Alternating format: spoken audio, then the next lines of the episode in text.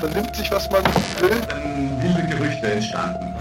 Davon stimmt. Tatort Sport.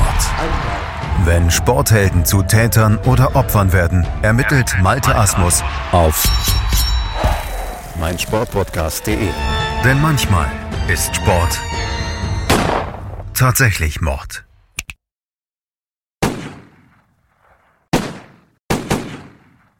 Am Morgen des 2. Juli 1994 peitschten zwölf Schüsse über den Parkplatz des El Nino, einer Diskothek an einer Schnellstraße in einem sehr schäbigen Vorort der kolumbianischen Stadt Medellin.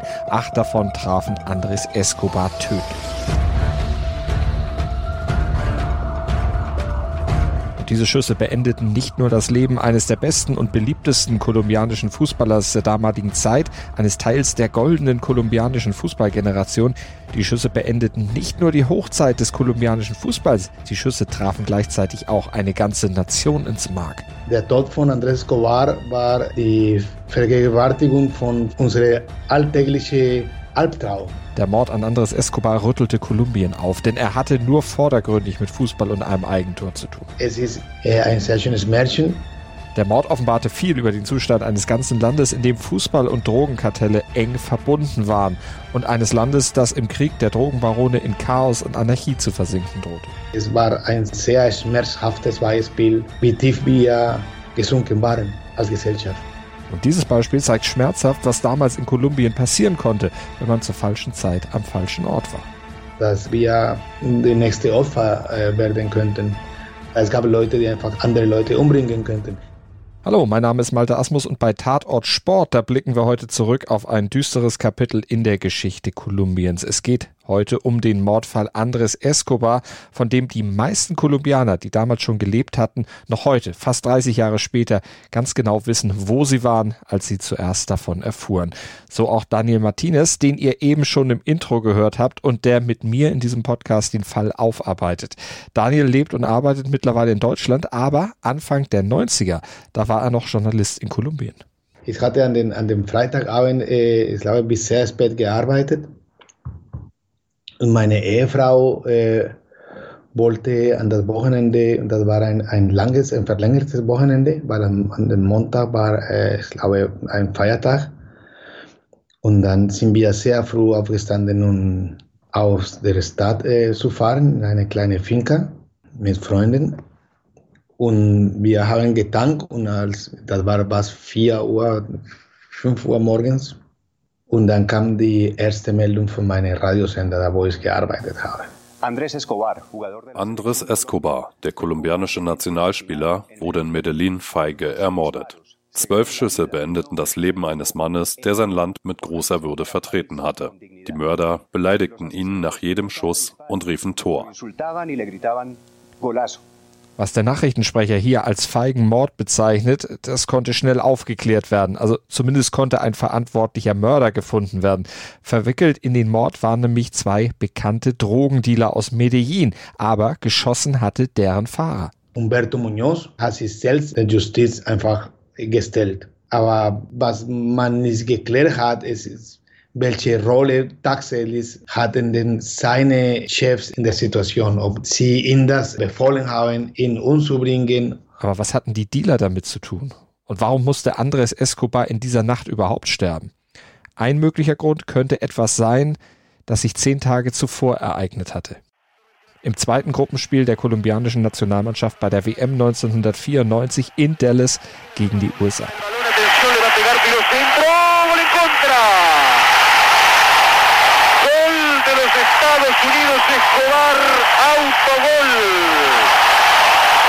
In der 35. Minute war Escobar zum falschen Zeitpunkt am falschen Ort. Er lenkte eine Hereingabe der USA unglücklich und unhaltbar für seinen Torwart ins eigene Netz.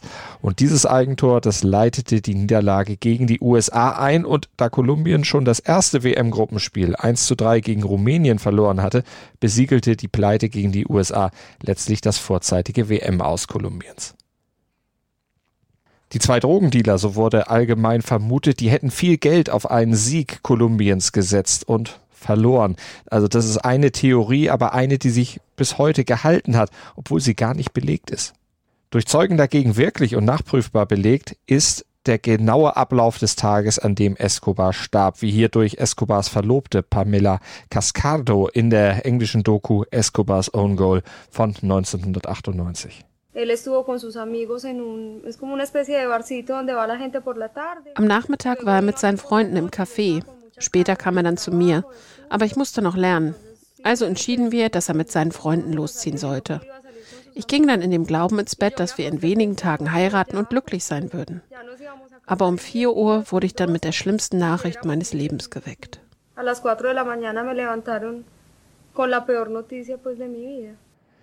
Andres Escobar war tot, erschossen, unmittelbar nach einem Streit mit zwei stadtbekannten Drogendealern. Ein Streit, der aber nicht erst auf dem Parkplatz entbrannte, sondern der eine Vorgeschichte hatte. Die Brüder Gallon Henao, David und Santiago waren nicht weit weg von dem Tisch, wo Andrés Escobar mit anderen Freunden war. Und sie haben ihn immer wieder provoziert und immer wieder einfach beleidigt und immer wieder daran erinnert, dass er diese Eigentor geschossen hat. Zeugen haben erzählt, dass äh, Escobar zu ihnen gegangen ist und einfach gesagt hat, bitte lass das. Andrés Escobar konnte sich so etwas auch leisten, weil er war ein ruhiger Typ und außerdem war schon bekannt genug, dass keiner in so einem Lokal irgendwelche Streit anfangen würde. Aber ähm, nachdem er äh, auf den Parkplatz gegangen ist, dann kamen diese zwei Brüder auf ihn zu und dann haben sie weiterhin äh, beleidigt, bis der Fahrer Munoz Castro auf den Auto gestiegen ist und einfach nur achtmal den Kopf geschossen hat. Das ist was, was man weiß genau. Alles andere ist dagegen Spekulation, beruht auf Indizien, so wie die auch von der Polizei vermutete Verbindung zum Eigentor. Umberto Munoz hatte nämlich auch später immer wieder erklärt, gar nicht gewusst zu haben, dass es Escobar war, den er da erschossen hatte. Wie glaubhaft das ist, das sei jetzt mal dahingestellt. Aber er behauptete immer wieder, er habe eigentlich nur geschossen, um seine Chefs zu schützen, weil er fürchtete, der Streit würde eskalieren. Und deshalb ist es auch sehr zweifelhaft, ob der Mord tatsächlich exakt so passiert war, wie der Nachrichtensprecher damals vermeldete, den wir zu Beginn des Podcasts ja gehört hatten. Los asesinos después de cada disparo lo insultaban y le gritaban golazo. Daniel, du hattest an dieser Version mit den Torrufen des Mörders damals schon Zweifel. Warum? Was ich nicht verstanden habe damals, als genau diese Version veröffentlicht wurde, ist, wer soll denn das gesehen haben? Weil da waren nur diese, diese, diese vier Männer. Es gab nicht so viele Leute auf diesem Parkplatz. Aber natürlich war Andrés Escobar, der mit dem Augentor in Verbindung war und deswegen vor die Medien ist die Geschichte, dass er wegen seinem Eigentor umgebracht worden ist viel attraktiver als nur zu sagen, äh, nach einem Streit in einer Disco ja umgebracht worden. Und was ist mit der Wetttheorie, also dass die Drogenbosse durch Escobars Eigentor und das WM aus viel Geld verloren hatten? Ist da aus deiner Sicht was dran? Francisco Maturana zum Beispiel, der ehemalige äh, Nationaltrainer bei der WM 1994, hat äh, etwas gesagt, das ich persönlich glaube, mehr Hände und Füße hat als Erklärung. Er hat gesagt, äh, das mit der Bete, es ist eine sehr schöne Legende und eine sehr schöne, äh, ein sehr schönes Märchen. Aber im Grunde es ist Andrés Escobar an der Lage von unserem Land gestorben. Was Maturana damit ausdrücken wollte, Escobar war zur falschen Zeit am falschen Ort. Und um diese Meinung zu verstehen, erklärt mir Daniel, müssen wir uns genauer mit den Lebensumständen Ende der 80er Jahre, Anfang der 90er Jahre in Kolumbien auseinandersetzen. In Kolumbien wurde damals ein Großteil der weltweiten Kokainversorgung produziert.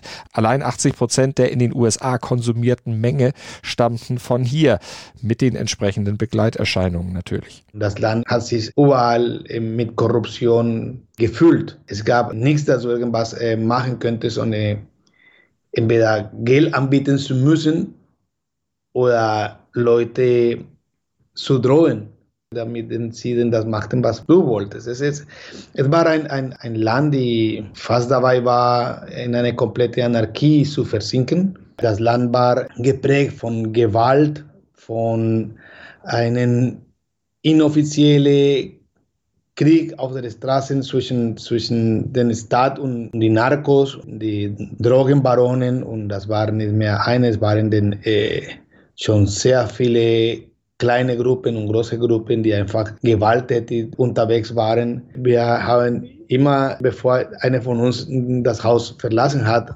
gebetet, weil man wusste nicht, ob man denn zurückkommt.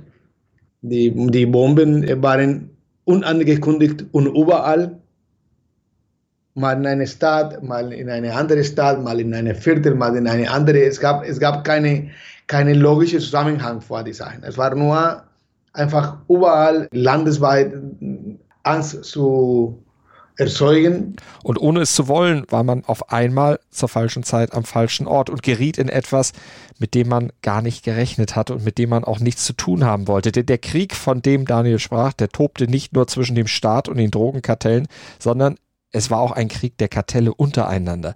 Medellin war in den frühen 90ern die Metropole mit den weltweit meisten Mordfällen. Etwa 7000 Morde pro Jahr wurden damals hier begangen.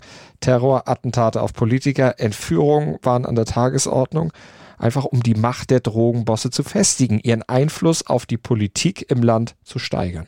Die Korruption der Politiker war enorm. Genau an den Tag, als Kolumbien gegen Rumänien verloren hat, wurde ein Präsident gewählt, die zwei Tage nach dem Wahl äh, bekannt worden ist, dass er mit Geld von, von den Narcos unterstützt war und dass er auch schon gedealt hat mit, dem, mit den Narcos.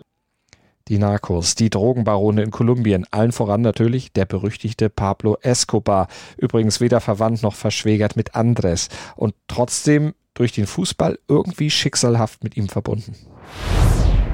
Pablo Escobar war einer der skrupellosesten, brutalsten und mächtigsten Drogenhändler der Geschichte. Er gründete und führte das berüchtigte Medellin-Kartell, das in den 1980er Jahren den weltweiten Kokainhandel kontrollierte. Das machte Escobar laut Forbes Magazine zu einem der zehn reichsten Männer der Welt und zum Staatsfeind der USA.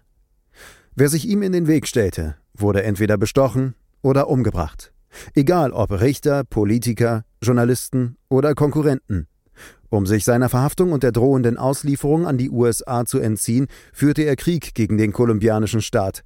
Ein Krieg, der tausende Opfer forderte, bis Escobar 1993 auf der Flucht vor kolumbianischen Sicherheitskräften ums Leben kam.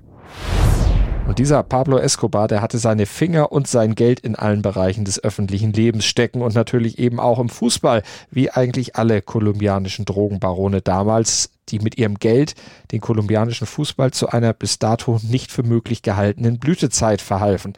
Allerdings auf dem Rücken tausender Toter und mit schmutzigem Geld. Denn das Drogengeld, das sorgte zum einen dafür, dass sich einheimische Talente in großer Zahl entwickeln konnten und dann auch der heimischen Liga erhalten blieben, nicht des Geldes wegen ins Ausland wechseln mussten. Und die kolumbianische Liga wurde auf einmal auch interessant für Stars aus Brasilien, Argentinien. Und davon wiederum profitierte der kolumbianische Fußball insgesamt enorm. Aber natürlich auch die Drogenbosse selbst hatten was davon. Der Profifußball in Kolumbien hatte eine große Beteiligung von Narcos oder kriminelle Organisationen. In Medellin hatten die, die, die Kartelle in Medellin äh, im Verein in Cali hatten genauso der Kartell auch einen Verein. In Bogotá hatte auch äh, einen anderen Drogenbaron, äh, einen anderen Verein und, und so weiter und so weiter. Genauso an der Küste, am Meer. Fußball war auch ein Nebenplatz vor diese Kriege. Es war ein Nebenplatz vor Geschäften, Geldwäscherei. Es war auch ein äh, Nebenplatz vor Eitelkeiten, es war auch ein Platz, um sich mächtig zu zeigen und anderen spüren zu lassen, wie viel Macht denn sie hatten. Und dazu gehörte dann auch, hohe Wetten auf den Fußball zu platzieren, wobei man diese Wetten sich jetzt nicht so vorstellen darf, wie man sie vielleicht heute kennt. Wettportale gab es damals natürlich noch nicht, aber es ging bei diesen Wetten auch nicht darum, bei Buchmachern in Wettbüros Wetten zu platzieren. Zum Beispiel in einem Medelliner Café King oder ähnliches, erklärt mir Daniel Martinez. Diese Wetten waren nicht von der Wettenindustrie, die wir jetzt äh, heute kennen, sondern äh, Wetten unter privaten Personen, die einfach sehr viel Geld hatten und gar keine Ahnung äh, hatten, womit denn mit so viel Geld. Deswegen war auch eine, eine Machtdemonstration, viel Geld wetten zu können, weil das war auch eine äh, sehr deutliche Aussage, ich habe genug Geld und sehr viel Geld auf Risiko zu setzen und so äh, ihre Macht äh, demonstrieren wollten mit anderen Leuten, die genauso äh, waren. Und das mussten dann auch nicht unbedingt offizielle Ligaspiele sein. Die Narcos, die ließen in Privatspielen auch regelmäßig in Anführungsstrichen ihre Teams gegeneinander antreten und wetteten dann extrem hohe Summen auf die Endresultate. Spiele wurden sogar auf dem Fußballplatz von Pablo Escobars eigenem Luxusgefängnis gespielt. Das hatte er sich selber bauen dürfen, als er zeitweilig eine Haftstrafe hatte verbüßen müssen. Und von dort leitete er seine Geschäfte dann einfach munter weiter. Berühmte Fußballer gingen dort auch ein und aus aus. Selbst Diego Maradona wurde mal für eines dieser Privatspiele angeheuert, spielte dann für eine horrende Gage im Privatknast Fußball und feierte im Anschluss eine wilde Party mit allem, was dazugehörte. Vor allem, wie sich Diego später erinnerte, mit den schönsten Mädchen, die er in seinem Leben je gesehen hatte. Und natürlich wurde auch eifrig weiter gewettet. In diesem Kaliber haben eigentlich nur Narcos unter sich äh, gewettet. Für die Narcos war der Fußball zu diesem Zeitpunkt eine andere Bühne vor äh, ihre Ausstellung von Mach. Pablo Escobar, der hatte sich zur Zuschaustellung seiner Macht Atletico Nacional ausgeguckt, den Medelliner Verein, bei dem auch Andres Escobar spielte. Pablo Escobar hatte zwar keine offizielle Funktion in diesem Verein inne, er war jetzt nicht Besitzer des Clubs oder dessen Präsident oder so, aber dass er sich bei Atletico finanziell engagierte, das war ein offenes Geheimnis. Hier wusch er sein Geld und sorgte für den größten kolumbianischen Triumph bis dahin. 1989, da schlug Atletico Nacional im Finale der Copa Libertadores, nämlich das paraguayische Team Olympia, gewann als erstes Team aus Kolumbien überhaupt den begehrten Titel und holte später auch die Copa Interamericana. Colombia, campeón de América! Colombia, campeón de América! Nacional, campeón de América. Colombia, campeón continental. Colombia, campeón continental. Mi patria, mi patria querida. Und um solche Ziele zu erreichen, da schreckte Pablo Escobar wohl auch nicht vor Bestechung und sogar Mord zurück. 1989, da wurde der Schiedsrichter Alvaro Ortega, der sein Team angeblich verpfiffen haben soll, von Escobars Killern erschossen. Wer sich mit den Kartellen anlegte, sich offen gegen sie stellte, der hatte damals sein Todesurteil praktisch selbst unterschrieben.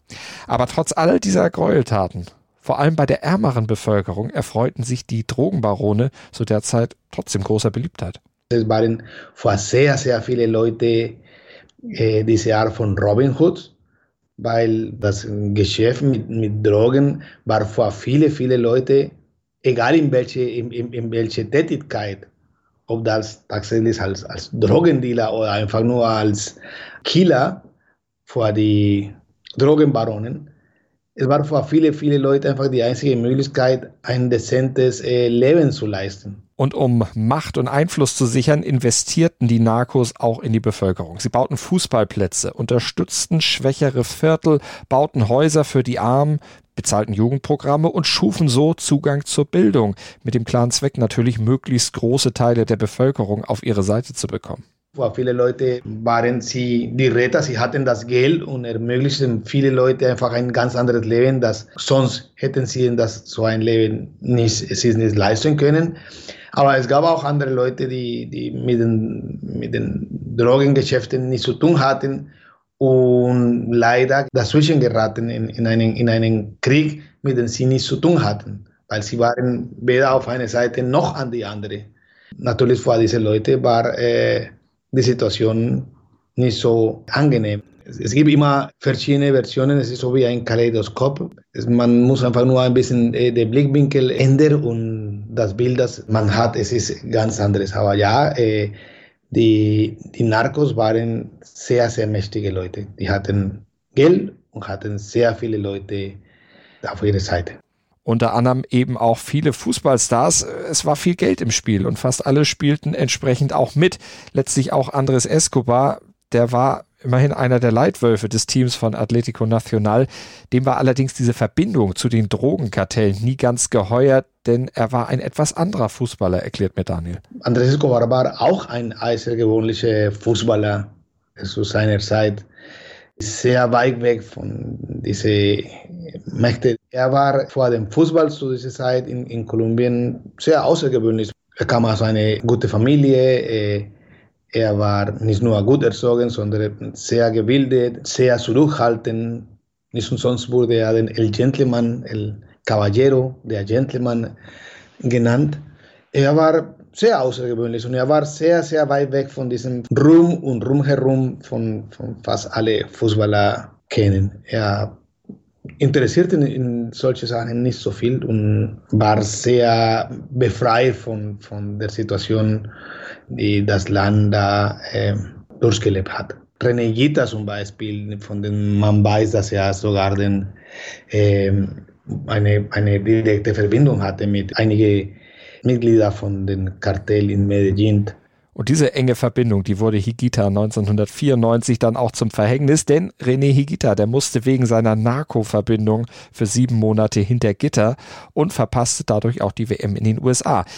Er war einer unter vielen, die direkt mit den Kartellen in Kontakt standen. Andres Escobar dagegen, der hatte sich, soweit es eben ging, von denen immer ferngehalten. Escobar als Führungsspieler von Atletico Nacional, zusammen auch mit anderen Kickern seines Clubs, war er ein ganz, ganz wichtiger Mann für die Nationalmannschaft, eine der Korsettstangen des Teams. Und die Nationalmannschaft, die hatte sich 1990 nach 28 Jahren Abwesenheit wieder für eine WM qualifiziert und das Land war natürlich begeistert. Das war ein, ein sehr aufgebrülltes Land und die Nationalmannschaft war die einzige Freude von einem Volk, die sehr gestresst lebte. Der Fußball als einender Faktor in einem zerrissenen Land, der Stolz der ganzen Nation. Denn Kolumbien war damals wieder wer im internationalen Fußball, hatte sich bis auf Platz 4 der Weltrangliste nach oben gekickt und fuhr 1994 sogar als Mitfavorit in die USA zur WM. Der große Pelé, der hatte Kolumbien diesen Stempel aufgedrückt, nachdem das Team in Buenos Aires, Argentinien, demontiert hatte.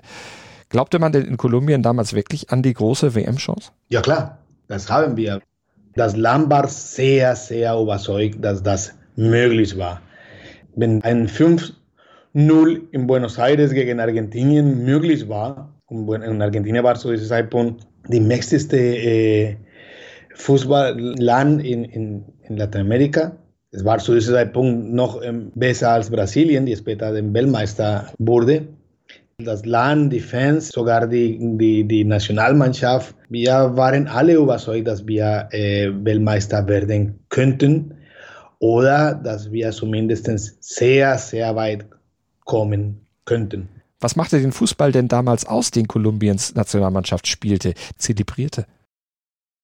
Das war eine überragende Mannschaft. Man spricht äh, Jahrzehnte nach dem Tiki-Taka und diese schönen Fußball von Spanien und, oder von Barcelona mit Guardiola, aber äh, zu diesem Zeitpunkt genau das war der Fußball, das Kolumbien äh, gespielt hat. Einfach den Ball zu behalten, äh, sehr viele Pässe zu spielen und irgendwie den ans Tor zu kommen. Das war äh, sehr angenehm zu schauen, das war sehr dominant, äh, wie Kolumbien Fußball gespielt hat. Es gab genug Gründe daran zu glauben, dass äh, Kolumbien eine gute Rolle bei der WM spielen könnte. Da hatten wir Faustino Asprilla, Carlos Valderrama, Andrés Escobar selbst, eine Reihe von Spielern, die talentiert waren, erfahren waren und noch lange genug waren äh, in diesem System und diesem Fußballkonzept, das sie gespielt haben. Doch dieses Konzept, das ging ausgerechnet in den USA eben nicht auf. Der Mitfavorit scheiterte bereits in der Gruppenphase. Die großen Hoffnungen und Träume, die eine ganze Nation auf das Fußballteam projiziert hatte, zerplatzten wie Seifenblasen. In der Rückschau wurde vor allem bei uns immer alles an diesem Eigentor von Escobar festgemacht. Wie hat man denn das aus damals in Kolumbien selbst aufgenommen? Oh, ich glaube, die, die, die beste Beschreibung, wie sich das Land oder wie sich die Nationalmannschaft auch gefühlt hat äh, nach dieser Niederlage äh, und auch ein bisschen die Erklärung, äh, was da passiert ist, hat der Andrés Escobar selbst in einer Kolumne in den äh, wichtigsten Zeitung des Landes geliefert, einfach nur ein paar Tage bevor er umgebracht wurde. Und er hatte genau diese Situation mit dem ersten Spiel nach dem 3-1 gegen Rumänien. Da, war, da hat er auch geschrieben, wir haben äh, uns selbst getäuscht.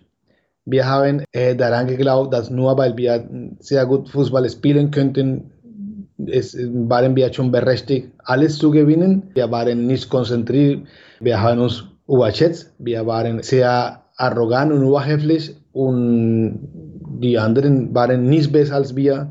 Die haben einfach nur ihre Arbeit gemacht und deswegen haben wir verloren. Aber so ist im Fußball und davon müssen wir lernen. Das alles hat er äh, geschrieben, bevor er umgebracht wurde. Das waren Andres Escobars Worte, niedergeschrieben wenige Tage vor seinem Tod in einer der reichweitenstärksten Zeitungen des Landes, die einen angesichts der dann folgenden Bluttat Titel trägt, der fast schon etwas makaber anmutet. Das war eine sehr, sehr berühmte Kolumne, die jetzt eine historische Beitrag ist das heißt, äh, das Leben geht weiter. Und wie hat die Bevölkerung auf diese Worte reagiert? Hat man ihm oder der Mannschaft das Aus, dieses Eigentor eigentlich persönlich angekreidet? Gab es da eine Stimmung gegen ihn, die jetzt vielleicht einen Mord hätte heraufbeschwören können? Das Land war enttäuscht und traurig, aber nicht gegen die Mannschaft. So habe ich denn das mindestens miterlebt. Es gab keiner äh, in meiner Umgebung und auch keiner, den ich kannte, auch nicht in den Medien, die irgendwelche Vorwürfe äh, Andrés Escobar oder die Nationalmannschaft gemacht hat.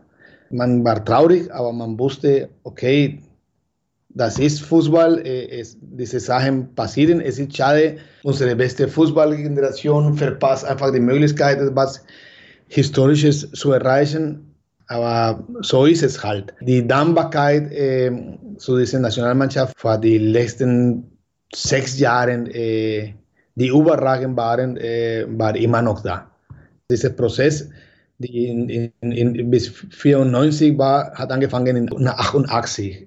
Es waren genug schöne Sachen, genug schöne Erlebnisse, genug Erfolge vorzuzeigen. Das Land hat einfach gesagt, es ist traurig, aber wir haben das sehr genossen, auch die Reise bis dahin. Eine Reise, die dann aber abrupt stoppte, erst in den USA und dann mit den tödlichen Schüssen auf dem Parkplatz des Lokals in Medellin, in dem Andres Escobar eigentlich nur mit Freunden einen netten Abend verbringen wollte, abschalten wollte von den Ereignissen der Wochen zuvor und sich vielleicht auch über seine persönliche Zukunft unterhalten wollte. Die Hochzeit stand kurz darauf bevor. Außerdem bahnte sich ein Wechsel in die Serie A zu Milan an. Doch zu alledem sollte es ja nicht mehr kommen. Ich glaube, das war noch trauriger als diese Eigentor. Weil das Eigentor war das Ende von einem Traum und der Tod von Andrés Escobar war die Vergegenwärtigung von unserem alltäglichen Albtraum. Deswegen war das gesamte Land, vor uns, alle Kolumbianer, das war noch dramatischer, weil er hat uns gezeigt, unter welchen Umständen wir alltäglich leben. Dass wegen jeder Kleinigkeit einfach wir die nächste Opfer äh, werden könnten. Dass äh, es gab Leute, die einfach andere Leute umbringen könnten. Und zwar manchmal auch nur, weil man einfach zur falschen Zeit am falschen Ort war. Dass das Eigentor tatsächlich der direkte Grund für den Mord war, das wollte Escobars Vater schon damals kurz nach der Tat nicht glauben. Er vertrat auch die von Francisco Maturana schon zitierte Meinung. Was sie uns erzählten, war, dass Andres hier in Medellin getötet worden war. Wir haben uns nicht vorstellen können, dass es wegen des Eigentors war. Ein Interviewschnipsel aus der schon erwähnten Dokumentation Escobars Own Goal und die von der Polizei gesammelten Zeugenaussagen, die scheinen das auch wirklich zu stützen, sagt Daniel Martinez. Nach der Schilderung von der Zeugnisse, es klingt so wie viele andere Fälle in Kolumbien, wo jemanden, der einfach in diesem Geschäft, in diesem illegalen Geschäft war, nach ein paar Bier die Kieler einfach äh, an jemand anderen geschickt hat. Einfach, weil sie das konnten. Und ich kann mir schon vorstellen, dass die Situation von Andrés Escobar war nichts anderes. Die Trauer um den Tod von Andrés Escobar und die Anteilnahme der Bevölkerung waren in Kolumbien enorm. Mehr als 120.000 Menschen wohnten seiner Beerdigung bei. Später wurde ihm zu Ehren auch eine Statue in Medellin errichtet. Es schien, als habe der Tod von Andres Escobar die Nation zumindest für einen Moment in Trauer vereint, so wie es vielleicht in Freude sonst nur ein WM-Titel geschafft hätte. Hatte der Tod von Escobar denn noch weitere Auswirkungen auf Kolumbiens Gesellschaft vielleicht oder eben auch auf den Fußball? Eine eher mittelfristige Auswirkung, weil es war ein Tropfen mehr in ein Glas, das kurz vor Überlaufen war. Und ja, die Gesellschaft hat sich nicht deswegen geändert, aber es hat geholfen, dass wir die, unsere Realität anderes äh, betrachten. Das Land hat sich auch peu à peu geändert, aber es passierte nicht von heute auf morgen. Es gab schon in unserer Geschichte andere, andere Situationen, die eine, eine deutliche Reaktion äh, passiert ist. Äh, äh, aber das war nicht der Fall von Andrés, aber von Andrés Escobar. Aber äh, im Nachhinein können wir sagen, ja, das hat uns irgendwann geholfen, die Sache mit anderen Augen zu sehen. Vielleicht Augen, die mehr, die weniger tolerant waren, die Augen, die, die ein bisschen kritischer und selbstkritischer waren, Augen, die, die gesagt haben, das sollten wir aber nicht weiter in diese Richtung gehen. Und das, das, das gilt für alle, die, die zu diesem Zeitpunkt in den Land waren. Und auch der Fußball schlug danach ja eine andere Richtung ein, denn die Narcos, die konnten ihre Geldwäschegeschäfte im Fußball nicht mehr so einfach durchführen. Ihre Beteiligung wurde für die Bevölkerung immer offensichtlicher. Dafür hatte letztlich der Fall Escobar gesorgt. Auf einmal wurde sehr deutlich diese Verbindung und die deutlicher, dass das wurde oder die schwieriger, dass, dass, dass das zu vertäuschen äh, wurde, äh, die unangenehmer war für viele äh, von diesen Leuten, sich weiter in dem Fußballgeschäft zu, zu tätigen. Deswegen äh, dann, da hatte eine, eine, eine relative große Auswirkung in das Zurückziehen von, von, von diesen Leuten von dem Fußballgeschäft weil das wurde auf einmal transparent und das war so ein Schaufenster, das sie nicht wollten. Das war nicht mehr so möglich, aus dem Hintergrund zu agieren, ohne dass, dass viele Fragen gestellt wurden oder, oder einigermaßen deutlich wäre, wie die Realität war. Das heißt, äh, ja, eine, eine, eine gewisse Auswirkung hatte das schon.